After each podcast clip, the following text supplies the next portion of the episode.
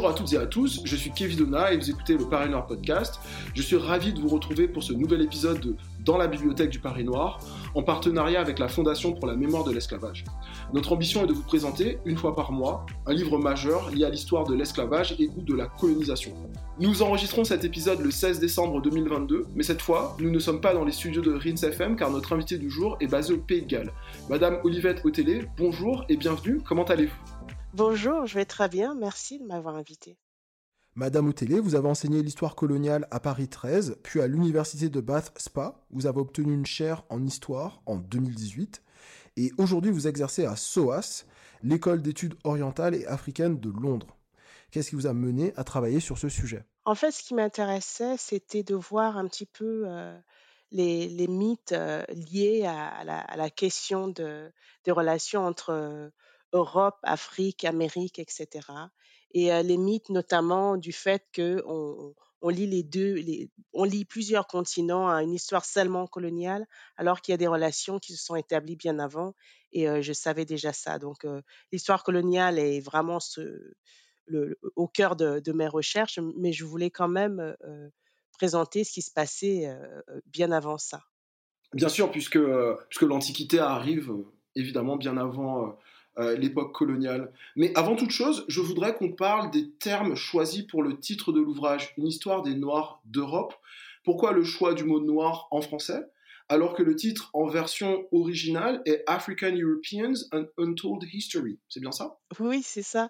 C'est intéressant parce que j'ai eu euh, de longues discussions avec euh, mon, éditeur chez Alba Michel et je voulais absolument garder ce titre qui me semblait bien plus provocateur, qui est africain, européen, African Europeans, parce que j'explique dans mon introduction pourquoi j'ai voulu allier les deux termes. Et lui m'expliquait qu'en fait, le, titre n'a pas, ne fait pas sens en français parce que le public français ne va pas se reconnaître là-dedans et ne va pas comprendre la démarche. Et il faut que justement le titre accroche dès le début. Alors noir d'Europe, on sait que la question, le terme noir en France euh, a, a, a, quelques difficultés à, à, à pas s'exprimer, mais en fait provoque euh, pas mal de discussions. En fait, on préfère le l'utiliser en anglais, etc. Black. Et puis euh, black euh, ou alors en, en, en verlan que bla, comme si noir était une insulte et puis d'Europe plutôt que européen, parce que cette question de, l'intégration des Noirs dans l'identité européenne aussi fait, semble poser problème. Et, et, ce qui était intéressant justement, c'est provoquer la curiosité des gens pour qu'ils soient amenés à repenser la façon dont on, on, non seulement on gère le passé colonial, mais aussi la, manière dont on pense les différentes identités euh, sur le, sol européen. Je vous posais la question parce qu'on m'interpelle parfois, parce que je parle de race, en me rappelant à juste titre que la race est une construction sociale. Pourtant, les mêmes personnes qui me font ce reproche n'ont aucun mal à parler de nation. Or, c'est tout autant une construction tout comme le concept d'Europe ou de civilisation, de civilisation occidentale, sont des constructions. Euh, parlez-nous du début, parlez-nous de l'Empire romain qui, selon vous, si je comprends bien, était un ensemble multiethnique. Oui, tout à fait. C'est intéressant ce que vous dites sur la race parce que euh, c'est, ce sont des, choses qui se sont développées au fil du temps, c'est-à-dire cette perception, euh, notamment en France, qu'on a assez, non pas ambigu, mais les gens ont un petit peu peur de parler de ça. ça n'a pas toujours été le cas, en fait. L'Empire romain, effectivement, est multi-ethnique, multi-géographique. Enfin, c'est les, les, le confin, les confins de l'empire sont extraordinaires parce que on considère qu'on est avant tout, on est on est romain, on est sujet de l'empire et ensuite, on est sujet de l'empire basé, par exemple, à Lepsis Magna, par exemple, c'est-à-dire l'actuelle Libye. On est, mais on est avant tout sujet de, l'empire. On est basé en Égypte. On est aussi bien égyptien que, sujet de l'empire. Donc, la question de la race est traitée différemment. On va pas parler de race, on va parler de peut-être d'ethnicité, de, de, on va parler de religion, on va parler de tout un tas de choses, quoi. Et j'ai voulu justement retourner à, à, cette période-là pour montrer que la question était beaucoup, beaucoup plus euh, facilement euh, abordable et, traitée et pas sujet à contentieux comme on, le voit aujourd'hui. C'est comme cela qu'on se retrouve avec des empereurs africains comme euh, Septime Sévère. Qui était-il? Eh bien, c'est quelqu'un qui est né justement à ce qui serait aujourd'hui la Libye il est africain, il se réclame comme étant né là. Il, il va avoir une, carrière fulgurante, aller à Rome, aller à la conquête de, Rome en tant qu'administrateur. Aujourd'hui, l'équivalent serait peut-être ambassadeur, extrêmement éduqué, mais aussi assez cruel comme la plupart des, empereurs romains. Il va à la conquête de, plusieurs territoires et il va réussir à aller à, la conquête de ce qu'on appelait à l'époque Britannia, euh, l'actuelle euh, Grande-Bretagne.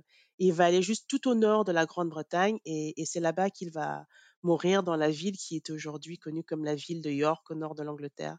Et c'est un personnage extrêmement important dans l'histoire, euh, bah, dans l'histoire européenne bien sûr, mais aussi dans l'histoire de la Grande-Bretagne. On trouve son buste, sa statue au grand musée British Museum. Et, pourtant, on n'insiste pas du tout sur le fait qu'en fait, il, était africain et il ne l'a jamais caché. Vous parliez du British Museum. Euh, Sévère, il est également représenté au Louvre. Il y a un tableau de Jean-Baptiste Greuze dans l'aile Sully, un tableau qui s'appelle L'empereur Sévère reproche à Caracalla, son fils, d'avoir voulu l'assassiner. Et bien évidemment, que ce soit les tableaux ou les bustes euh, qu'on a de Sévère Septime, il est blanc. Oui, sauf qu'il n'est pas blanc. Parce qu'on a retrouvé des, euh, des, pièces, on a des pièces de monnaie, on a euh, une représentation avec lui et sa femme qu'on a au, musée, au British Museum, et il est bronzé. et c'est évident. C'est aussi parce que je pense qu'on fait l'association Empire romain, Europe, blanc, alors que les frontières, les frontières du monde gréco-romain ne correspondent pas du tout à l'Europe d'aujourd'hui. Euh, cet empire, il s'étend en Afrique du Nord et en Asie mineure, alors que l'Europe du Nord n'en fait pas partie. Exactement. Et c'est ça que je trouve fascinant, cette capacité à complètement occulter une partie extrêmement importante de l'histoire européenne. Et enfin, quand j'ai dit occulter, évidemment, les, spécialistes et les experts sont au courant, mais je veux dire, au jour le jour, la plupart des gens ne sont pas au courant de cette histoire parce qu'elle n'est pas enseignée. Et ça, pour moi, c'est un réel problème. On l'a rappelé, pendant l'Antiquité, l'identité ne s'appuie pas ou ne s'appuie pas uniquement sur l'appartenance ethnique, mais plutôt sur la culture ou même la position socio-économique. Un millénaire plus tard, la traite transatlantique va, selon vous, entraîner la création de la race telle qu'on la connaît. C'est bien ça?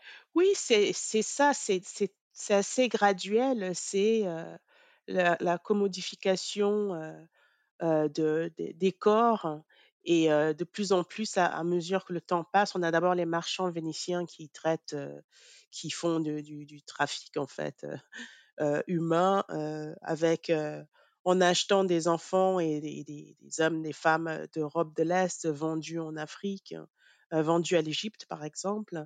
Mais on, assiste à un intérêt graduel vers les Africains et les captifs africains. Et, de plus en plus, on va considérer que noir égale esclave, esclave égale quelqu'un qui est fait pour travailler dans les plantations, etc. Donc c'est très graduel à mesure que économiquement l'Europe s'enrichit sur ce, commerce en êtres humains. Et nous, on a hérité bien entendu de, ces pas seulement préjugés, mais, de, cette idéologie racisée et racialisée qui, qui aujourd'hui, finalement, dans l'histoire, dans la, longue histoire humaine, est une toute petite goutte d'eau.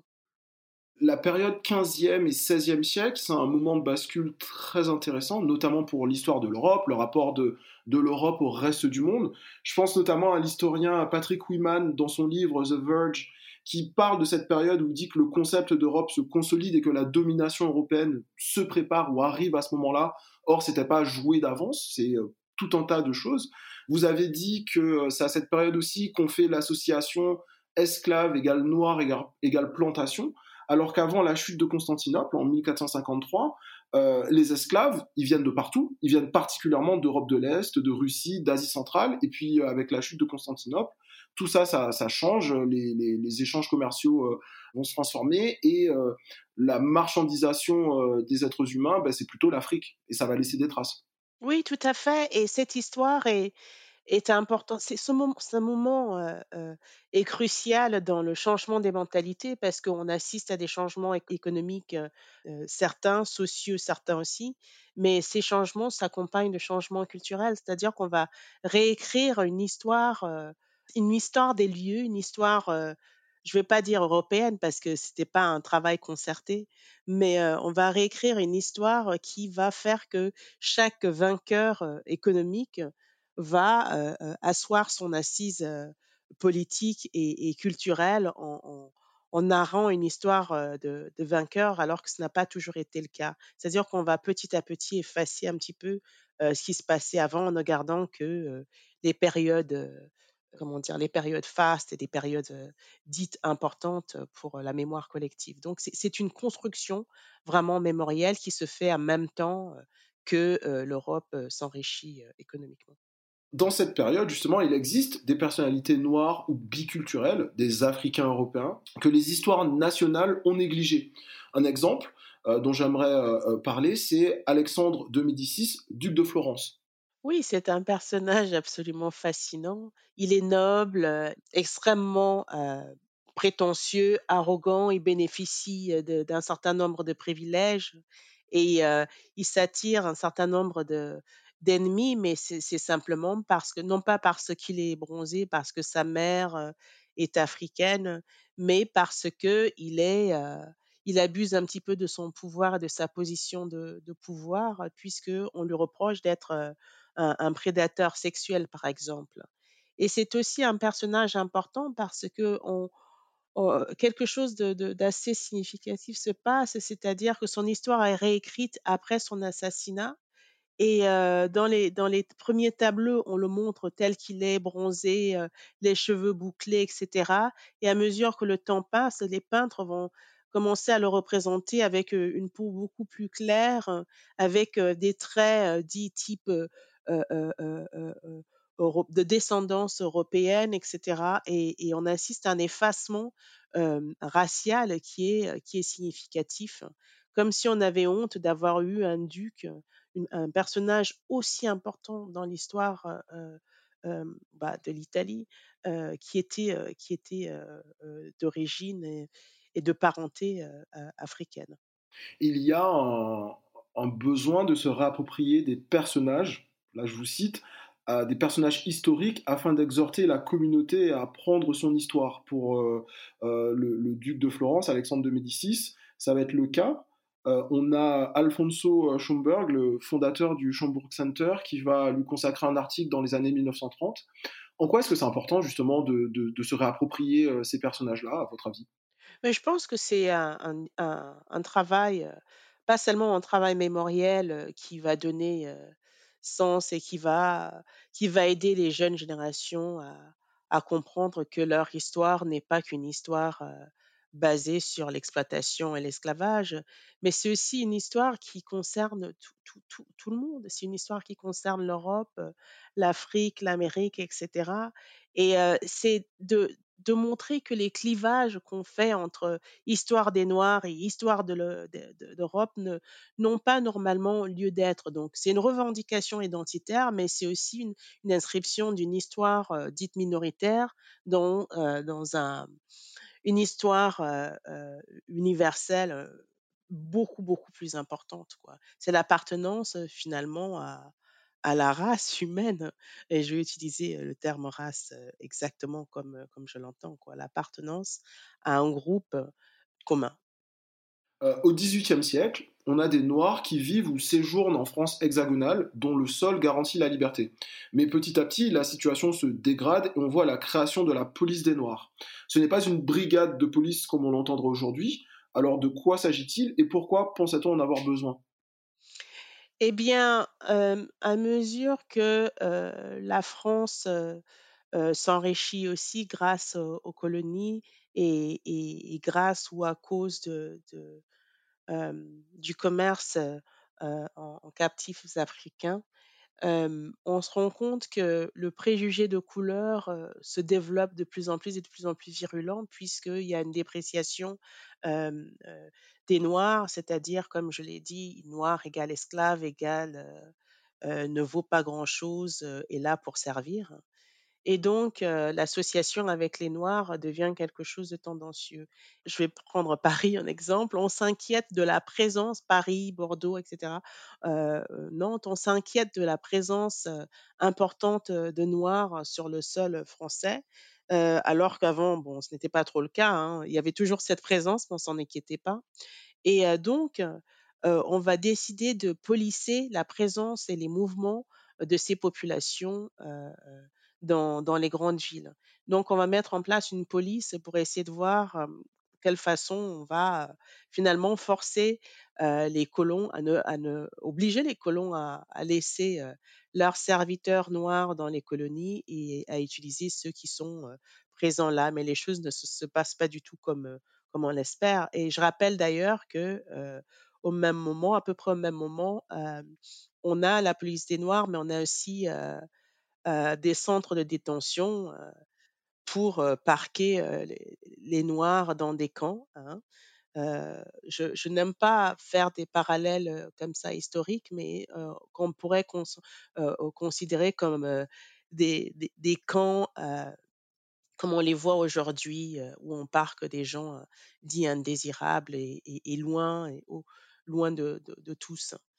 Et c'est une période importante que, encore une fois, je pense qu'on on devrait vraiment en, parler et peut-être aussi enseigner et dire que la France a déjà pensé à, un policier ses corps noirs déjà au XVIIIe siècle. Bon, la France, mais la même chose se passe, se passe dans d'autres pays, en, Grande-Bretagne, se passe dans les Pays-Bas, etc.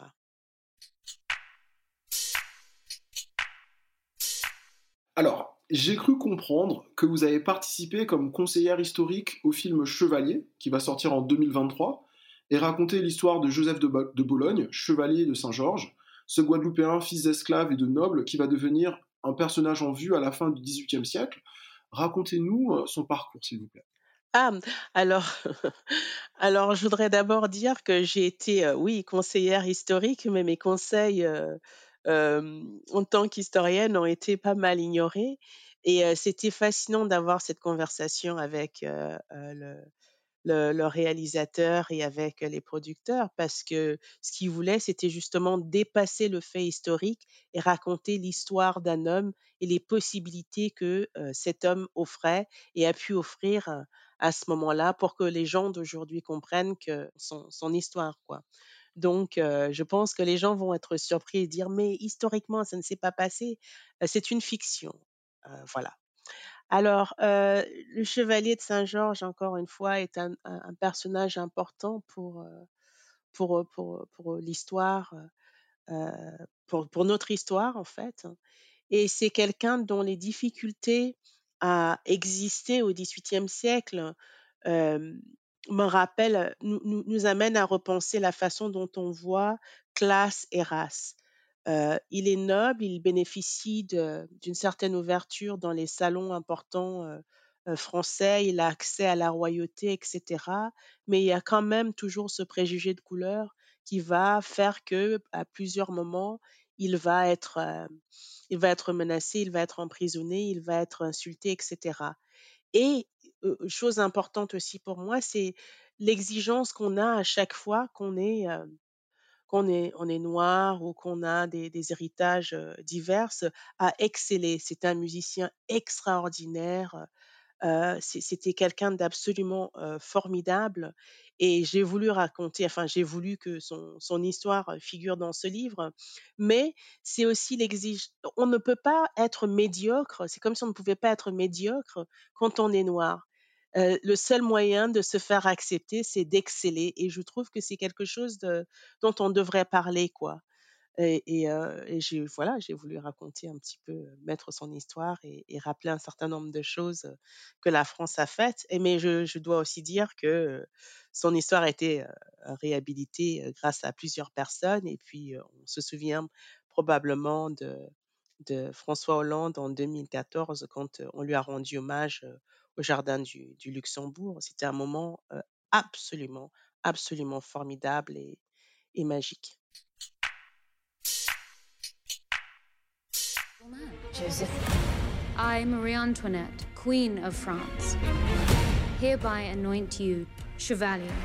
Any other country, a man of your color would not be wearing such fine clothes. One day, the whole world will know me. And of course, the music will be spectacular. You don't belong here. You're a party trick. You're a pet, playing the violin, that is all.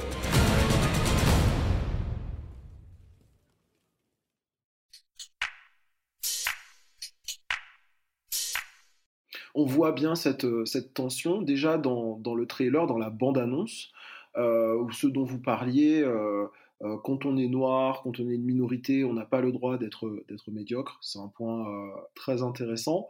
Et puis vous parliez, vous disiez c'est de la fiction, c'est pas c'est pas c'est pas un cours d'histoire. Euh, effectivement, dans la bande annonce, si je me trompe pas, on le voit euh, jouer devant Mozart euh, qui est outré alors que apparemment euh, Mozart et, Saint-Georges ne se sont jamais rencontrés par exemple c'est bien ça? Oui, c'est ça. Mais ce qui est intéressant, c'était de parler aussi avec la scénariste.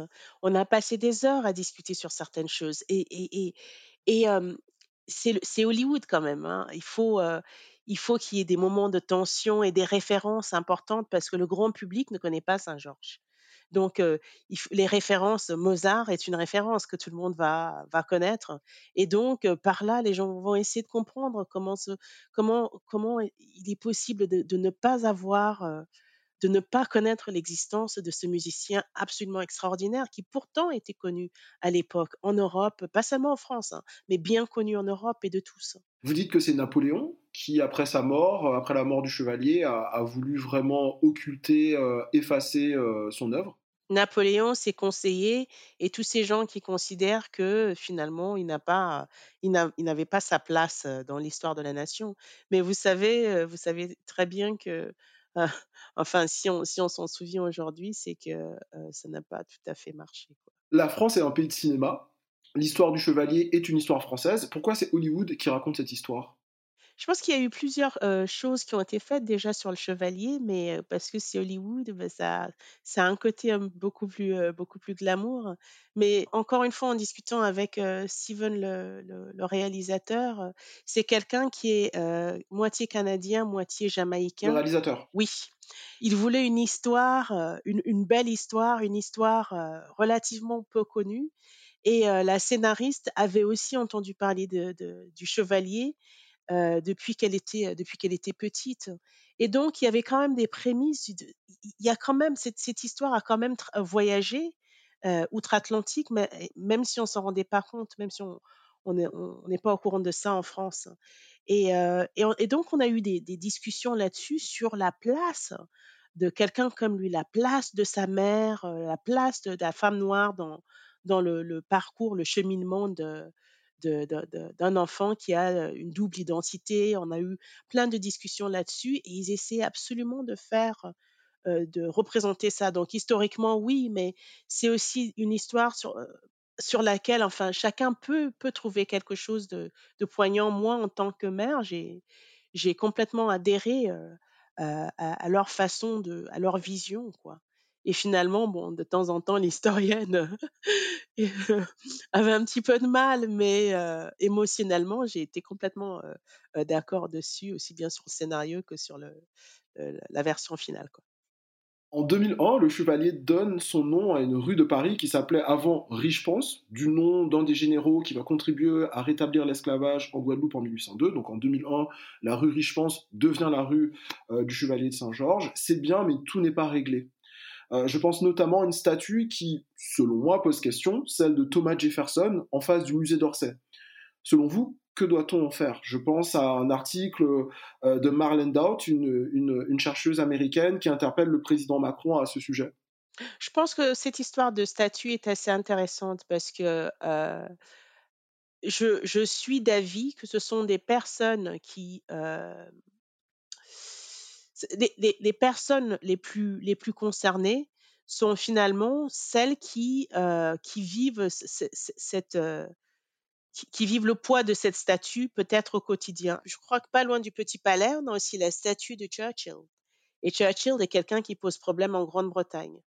Et il y a très peu de gens qui oseraient aller interpeller la France pour qu'elle enlève cette statue. On, sait que c'était quelqu'un d'important dans la Seconde Guerre mondiale, mais c'est aussi quelqu'un qui a joué un rôle crucial dans la famine du Bengale. Voilà, c'est ça. Le fait que Marlène ait interpellé le président Macron, c'est intéressant pour moi parce que j'ai travaillé et j'ai fait mon doctorat sur la ville de Bristol et la statue qui a été déboulonnée à Bristol a été faite par des jeunes gens qui en avaient assez justement de, des discussions sur sur le sur la statue doit-on la garder l'enlever mettre une plaque etc etc donc les, les, déboulements de, de statues nous nous interpellent et nous amènent à discuter sur des passés coloniaux, des, passés tendancieux. Mais je dois quand même rajouter qu'il faut qu'il y ait une décision non seulement nationale ou pas une décision. justement, ce que je veux dire, c'est qu'il ne faut pas qu'une décision étatique entre Marlène et Macron. Il faut qu'il y ait une discussion, par exemple, des communautés diverses en France pour que cette statue soit enlevée. C'est bien qu'elle ait posé la question. Je, etc. Mais bon, ce, n'est pas ni la décision de Macron, ni sa décision à elle. Il faudrait d'autres acteurs pour que les choses se fassent. Vous reconnaissez volontiers que l'histoire des femmes noires est trop souvent invisibilisée? Euh, si on reste sur la période du XVIIIe siècle, je pense euh, cette fois à la Mauresse de Moret, qui serait la fille métisse cachée de Louis XIV et dont le portrait est conservé à la bibliothèque Sainte-Geneviève. Euh, vous n'en parlez pas euh, dans le livre, évidemment, vous n'avez pas à être euh, exhaustive. Est-ce que c'est -ce un personnage que vous avez déjà rencontré, qui vous intéresse? Oui, bien sûr, parce que j'ai fait mes études à la Sorbonne, j'ai passé un temps énorme à la bibliothèque Sainte-Geneviève. Et mais, ce qui me dérangeait, c'est que quand on parle de Louis XIV, quand on parle de la royauté en France, on se retrouve à ne parler que de la royauté. Même si je l'avais mentionné, même si j'en avais parlé, c'est on, aurait passé un temps fou à parler de, bah, du roi Soleil, à parler de, tout ça. Et j'avais beaucoup de mal quoi, à, à me focaliser là-dessus. Et en fait, ce que je, voulais montrer, moi, j'étais beaucoup plus intéressée, parce que j'avais déjà parlé du chevalier, je voulais, je voulais parler plutôt des femmes noires dans la première partie du XXe siècle et tout au long du XXe siècle et des sœurs Nardal parce que j'avais leur histoire, enfin en main non, mais je, je, connais leur histoire et je connais leur, leur passion et je connais leur, leur travail et il y avait des preuves de leur travail. Tandis que j'en avais pas, voilà, je voulais pas d'un personnage passif.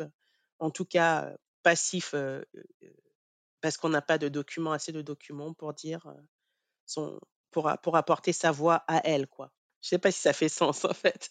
Ah oui, tout à fait. D'ailleurs, j'allais rebondir en disant que entre les sœurs Nardal et la Mauresse de Moret, il y a les Signards, qui sont ces femmes qui vont jouer un rôle important mais ambigu dans les comptoirs du Sénégal durant l'époque coloniale. moi, la première fois que j'étais tombé sur sur leur contribution, c'était en lisant euh, une monographie d'Anne Lafont euh, autour de, euh, de portraits de Madeleine, portrait d'une femme noire, et puis voilà, on, parlait donc des, signards.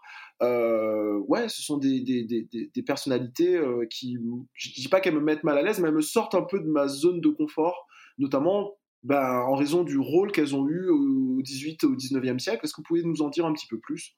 Oui, c'est aussi important de comprendre cette histoire, relation Europe-Afrique, les différentes identités n'est pas une histoire lisse, absolument pas. et on n'a pas d'un côté victime et bourreau, on a toute une sorte de déclinaison du fait justement de ces, de cette relation pendant plusieurs siècles. Des questions de survie de, la femme, etc. Donc les signards, des enfants de, de, on va dire, de colons en fait, euh, européens euh, avec euh, des femmes africaines, des femmes noires, et qui ont créé une catégorie sociale, culturelle, économique assez importante au, Sénégal. Et ces femmes vont, sont à la fois euh, une représentation euh, de plusieurs cultures, mais elles sont aussi, euh, elles ont aussi participé au commerce de, captifs et captifs africains. Et, elles, se sont enrichies là-dessus et elles vont asseoir économiquement leur pouvoir social là-dessus. Et c'est une histoire importante parce que elles ont fait partie de, l'enrichissement du Sénégal. Et finalement, ces femmes ont été, petit à petit, elles ont perdu leur pouvoir et leur pouvoir économique, euh, justement. Et l'accès à l'Europe pour ces femmes devient de plus en plus limité euh, à mesure aussi que, que le temps passe. Et c'est l'histoire des frontières de l'Europe et la On parle de la forteresse euh, européenne qui, qui s'installe déjà au 19e siècle et, puis encore plus au, au vingt- au XXe siècle. Donc le contrôle justement par le contrôle des corps africains est assez important à, noter là-dessus. Et, je pense qu'il est important d'être, euh, on se sent, on est mal à l'aise parce que c'est une histoire douloureuse, mais il faut, il faut repenser la place de la femme dans ces sociétés. Voilà. Pourquoi est-ce que il est important que ces femmes aient un pouvoir, une indépendance économique euh, au sein finalement d'une société euh, relativement, on va dire, patriarcale? Et, comment elles arrivent à faire ça? On a non pas, non pas exactement l'équivalent, mais on a aussi des, la même chose, plus ou moins qui se passe en Guadeloupe, en Martinique, etc. Au même moment, au moment où les femmes biculturelles nées de plusieurs unions doivent trouver leur place dans une société ex- extrêmement brutale, une société racisée et, économiquement, elles doivent trouver leur place et elles vont avoir recours à des, techniques de, survie, en fait, pour moi, qui sont presque équivalents à celles des, des signares, évidemment. Et je pense notamment, et je, n'ai pas tellement développé dans mon livre, mais je pense à Nathaniel Wells, qui était le premier noir shérif en Grande-Bretagne. 15 ans, il devient multi, multimillionnaire parce que son père, esclavagiste, euh, lui a laissé beaucoup d'argent et il se retrouve en Grande-Bretagne. Son père était gallois.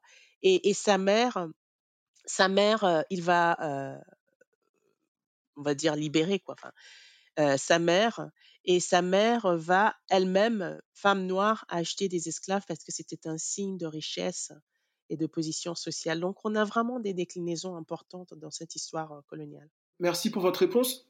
D'ailleurs, sur la, le, le- le rôle, le rôle des femmes, vous parlez aussi des, femmes gars dans, euh, dans le, processus de colonisation euh, danois. En fait, euh, on a tendance à oublier que l'histoire coloniale, c'est une histoire européenne. On pense souvent, pour faire simple, à l'Angleterre, à la France, à l'Espagne, au Portugal, mais c'est aussi une histoire danoise, suédoise, prusse, même polonaise ou russe.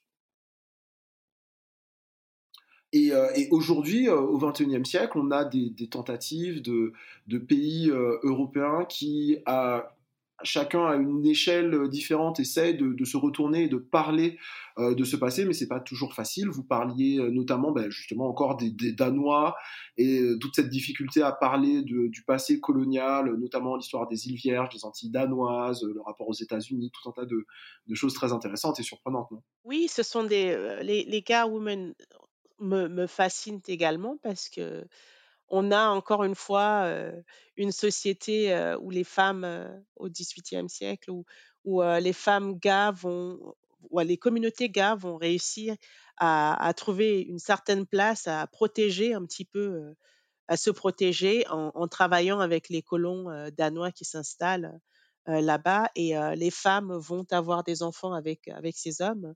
Et ce qui est important pour ces femmes, c'est que justement ces enfants euh, vont constituer une catégorie sociale qui va être protégée par, euh, par les, les Danois. Euh, et et- et, euh, c'est une manière aussi non seulement de survivre dans un environnement complètement hostile, euh, esclavagiste, etc., mais aussi de voir de quelle manière euh, euh, euh, ces, ces enfants vont pouvoir à terme euh, occuper et remplacer euh, ces colons. Euh, mais c'est une histoire compliquée en même temps parce que, parce que il y a, vraiment une, euh, ambiguïté entre euh, résister et collaborer. C'est-à-dire que résister à l'esclavage, euh, quelquefois, amène à une collaboration qui finalement va développer l'esclavage. Donc, on- euh, personne n'est vraiment au contrôle de, quoi que ce soit dans, ces, euh, dans ces contextes bien, particuliers. Et les femmes gars vont essayer de trouver leur place. En 2018, vous êtes la première femme noire à occuper une chaire d'histoire dans une université britannique. Et dans une interview à TV5, vous déclariez que vous étiez plus à la maison en Grande-Bretagne alors que vous avez grandi à Paris. Vous disiez ne pas avoir à affronter le racisme à la française. Que vouliez-vous dire? Eh bien, quand moi j'ai quand j'ai grandi, le racisme à la française euh, é- était beaucoup plus euh, euh, comment expliquer ça? C'est pas qu'il était plus brutal, c'est qu'il était beaucoup plus euh, le terme en anglais c'est in your face. Ouais. C'est c'est c'est c'est le, le, le, le français se sentait obligé de m'expliquer pourquoi il ou elle ne m'aimait pas euh, euh, dès l'âge de 10 ans, par exemple. Donc, j'ai des, des épisodes assez douloureux où je vais acheter du pain, où on me fait attendre que tout le monde soit servi, etc. Ou des, choses qui brisent, en fait, finalement, qui ont en tout cas essayé de briser l'enfant en moi.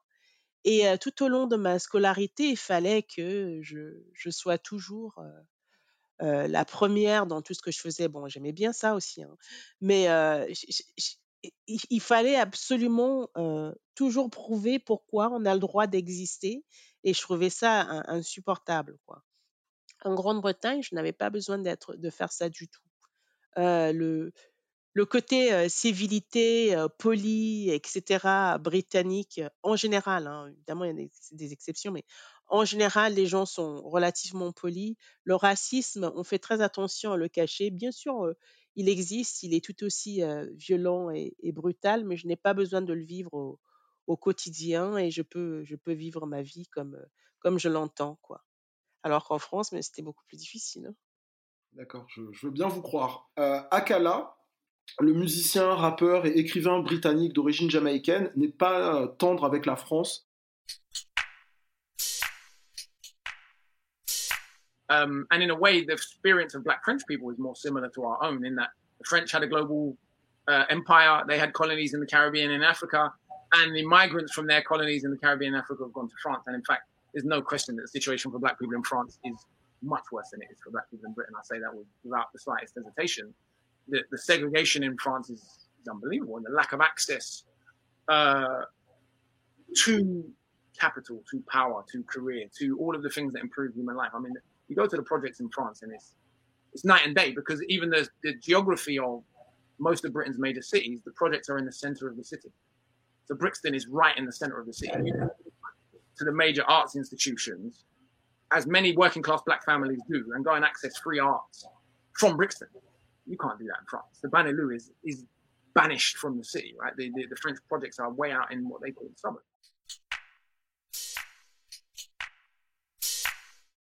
En 2020, il comparait la situation des Noirs de France et du Royaume-Uni et affirmait que, que ces derniers, donc les, les Noirs euh, britanniques, avaient une position sociale dans l'ensemble bien plus enviable que celle des Noirs de France. Partagez-vous ce constat?